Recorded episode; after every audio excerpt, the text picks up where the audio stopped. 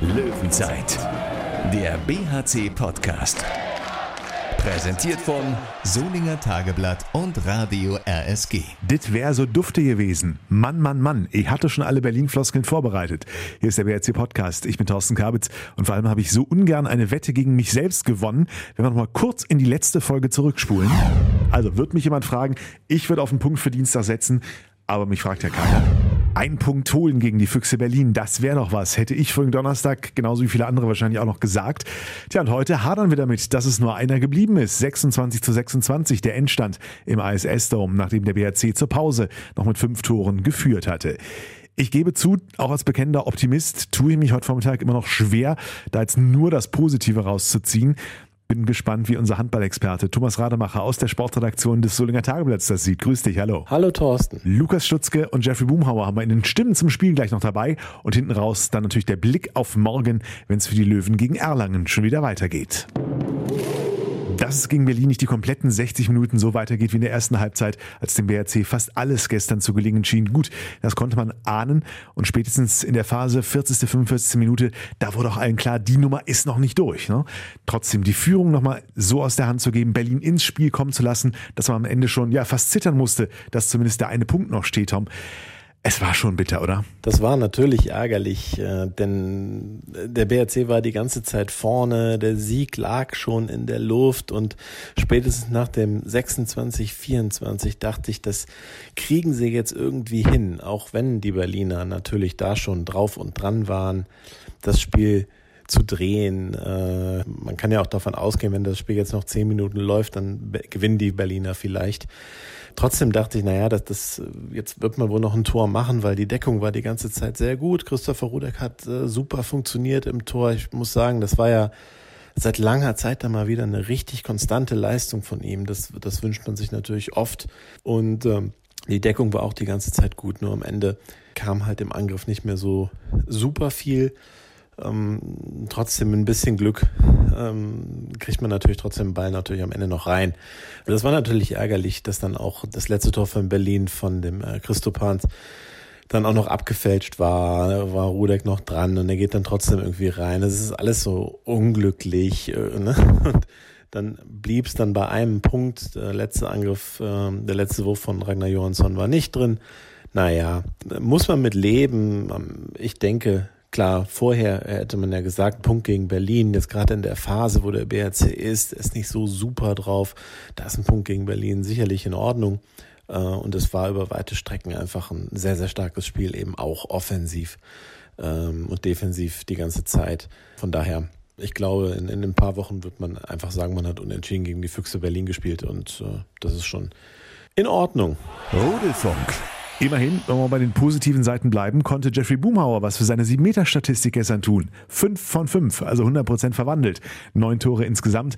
Mit ihm und Lukas Stutzke hat Thomas Rademacher nach dem Spiel im ISS-Dome gesprochen. Jeffrey, klar geführt, auch noch bis zur 45. Minute oder sowas in der Art. Äh, am Ende dann nur unentschieden. Ähm, der, es war doch angerichtet, es lief alles für euch. Was war los? Ja, Spielverlauf war für uns eigentlich und äh, wir kommen eigentlich also gut in die Halbzeit mit 17-12 Abwehr bleibt, das ganze Spiel steht gut, finde ich. Aber wir haben, denke ich, so eine Phase von 10 Minuten, wo wir sehr viele Probleme in Angriff haben. Und dann kommt äh, Berlin immer mehr dran und am Ende ist es dann, ja, so ein Lucky Punch vielleicht oder vielleicht auch nicht, aber besser ein Punkt als keine. Also du denkst, am Ende wird man es so sehen, vielleicht in ein paar Wochen, naja gut, man hat wenigstens den Punkt, äh, auch wenn es dann jetzt nicht der erhoffte Sieg war, der dann doch lange in der Luft lag. Ja, vorher sagt man, ihr gegen Berlin einen Punkt holen ist, ist schon, schon sehr gut. Aber wenn man Spielverlauf sieht und unsere Kontrolle in der Abwehr, ja, denke ich eigentlich, dass wir gewinnen müssen. Aber nichtsdestotrotz, wir haben einen Punkt und das feiern wir auch. Also. Habt ihr auch die Chancen gut genutzt eigentlich? Also am Ende hattet ihr halt keine so guten Chancen mehr, aber bis dahin alles so, die hundertprozentigen alle reingemacht. Ja, wir haben sehr fokussiert aufgetreten und äh, ja, endlich auch wieder alle sechs Meter Bälle fast reingemacht und alles gut. Ja, Lukas Stutzke bei mir nach dem 26, 26 gegen die Füchse Berlin. Hättest du vorher wahrscheinlich genommen. Wie sieht es jetzt aus? Fühlt sich nicht so gut an der Punkt. Also äh, ja, wir hatten eigentlich zwei verdient gehabt und äh, kriegen dann in den letzten zehn Minuten kriegen wir es nicht hin. Machen viele technische Fehler und ja, lassen die nochmal rankommen und so verlieren wir sozusagen den Punkt hier, würde ich sagen. Ist es dann wieder so ein, dieses viel zitierte Kopfproblem, dass es dann plötzlich knapp ist und ihr dann nicht mehr so performt, ja, wie die ersten 45 Minuten? Würde ich so nicht sagen. Weißt du, ich denke, dass es kein Kopfproblem ist. Die Füchse kommen dann besser in die Abwehr und machen dann einfach dumme technische Fehler und hinten stehen wir, stehen wir eigentlich ziemlich, äh, ziemlich gut, würde ich sagen, die ganze Zeit. Dann sind es vorne die technischen einfachen Fehler, die uns das Spiel kaputt machen. Löwenzeit. Was bleibt nach diesem Abend? Über Christopher Rudek, Tom, hast du schon gesprochen, ob es frische Vatergefühle oder wiedergefundene Formen sind. Der hatte gerade in der ersten Halbzeit einen großen Anteil an der Führung der Löwen. Ein anderer, der hat es leider nicht bis zur Pause geschafft, Fabian Gutbrot. Dabei schien er gestern auch so gut drauf zu sein. Drei der ersten vier Tore gemacht, musste dann aber leider verletzt angeschlagen raus. Ne? Ich glaube, hat auch nur dreimal draufgeworfen, äh, schien einen sehr, sehr guten Tag zu haben. Und dann hat er irgendwie einen abgekriegt äh, und konnte nicht mehr weiterspielen. Irgendwie ein Berliner Knie so in die Magengegend bekommen oder naja, in, in der Gegend da und äh, ist dann erstmal wohl behandelt worden und äh, konnte dann aber nicht mehr zurückkehren. Da müssen wir mal die Diagnose dann abwarten. Ähm, mein Gefühl sagt, er wird am Donnerstag dann nicht spielen können, aber warten wir es mal ab. Viel Zeit ist nicht. Morgen Abend geht schon weiter beim Tabellennachbarn HC Erlangen mit 18 zu 34 Punkten. Zwei Punkte schlechter als der BHC zumindest vom Papier her und auch der Vorbereitungszeit eine ungefähr gleiche Ausgangslage. Das geht natürlich sehr, sehr schnell. Die Erlanger haben aber auch am Dienstag gespielt. Also es ist jetzt kein Vor- oder Nachteil für eine der beiden Mannschaften. Mein Eindruck ist, äh, in Erlangen äh, hängt der Haussegen momentan schief. Sie hatten ja den äh, Rolf Brack verpflichtet für Adalstein Eyolfsson, der nach Saisonende aufhören sollte. Dann haben sie den Rolf Brack Anfang des Monats, Anfang äh, Februar verpflichtet.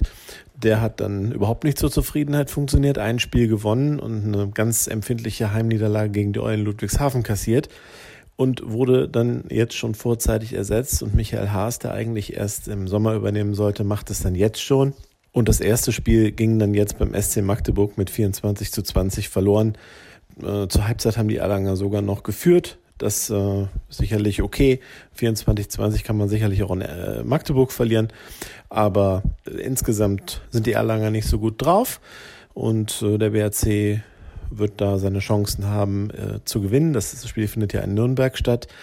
Generell eher ein schlechtes Pflaster so in letzter Zeit. Also da gab es zuletzt auch zwei ganz deftige Niederlagen an dieser Stelle. Mal schauen, was dabei rumkommt. Ich habe den Eindruck, dass diesmal zumindest sehr, sehr knapp und umkämpft wird und nicht so ein ja, so eine sang- und klanglose Niederlage, wie, wie das letzte Saison zum Beispiel der Fall war. Ein 18 zu 26 hat es da gesetzt für den BRC im Februar 2019. Aber wir erinnern uns auch noch an das Hinspiel dieser Saison im November und den Weckruf von Alexander Weck mit seinem Tor zum 25 zu 24 Sieg in letzter Sekunde. Könnt ihr mir vorstellen, dass es auch diesmal eine enge Kiste werden könnte, aber die Motivation ist diesmal wirklich zu Ende zu spielen, durchzubringen, die dürfte bei den Löwen auch nach dem Spiel gestern mehr denn je da sein. Wir sind auf jeden Fall wieder da, Freitagmorgen, dann hoffentlich mit äh, wirklich glücklichen Stimmen zum Spiel. Bis dahin, wir hören uns. Löwenzeit, der BHC-Podcast. Präsentiert von Solinger Tageblatt und Radio RSG.